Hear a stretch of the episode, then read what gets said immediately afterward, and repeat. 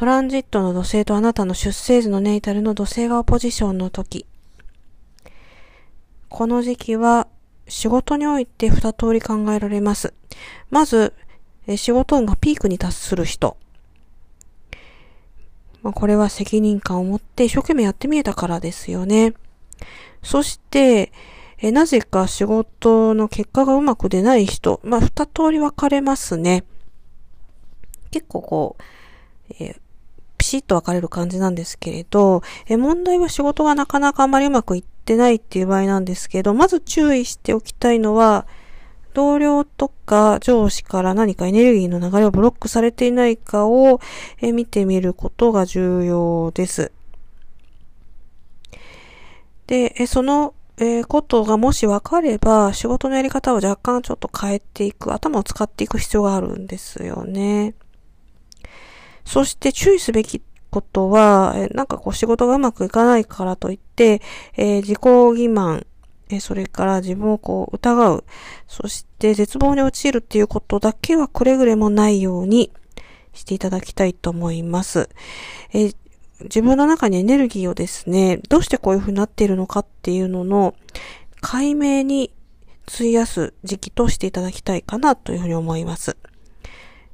え全然こう、希望がないなんてことはないですね。だいたい14年前に、まあ、コンジャンクションにこのトランジットの土星とネイタル土星がなりまして、そこからこう新たなテーマが浮かび上がってきて、出発をされていたと。で、ここで仕事を変えた人も多いかもしれないですし、まあ、新しいフィールドで頑張ろうと。対人関係もいろいろ変わったかもしれないですよね。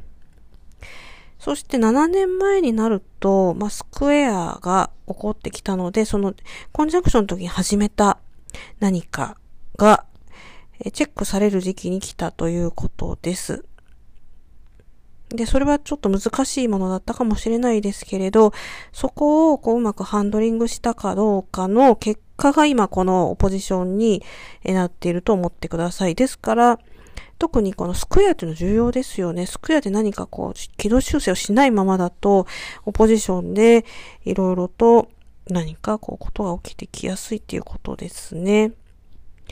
でも心配しないで、え次にまたこのトランジット土星っていうのは、新たな、まあ、こう、コンジャンクションとかそういった、え、構成をね、えー、していきますから、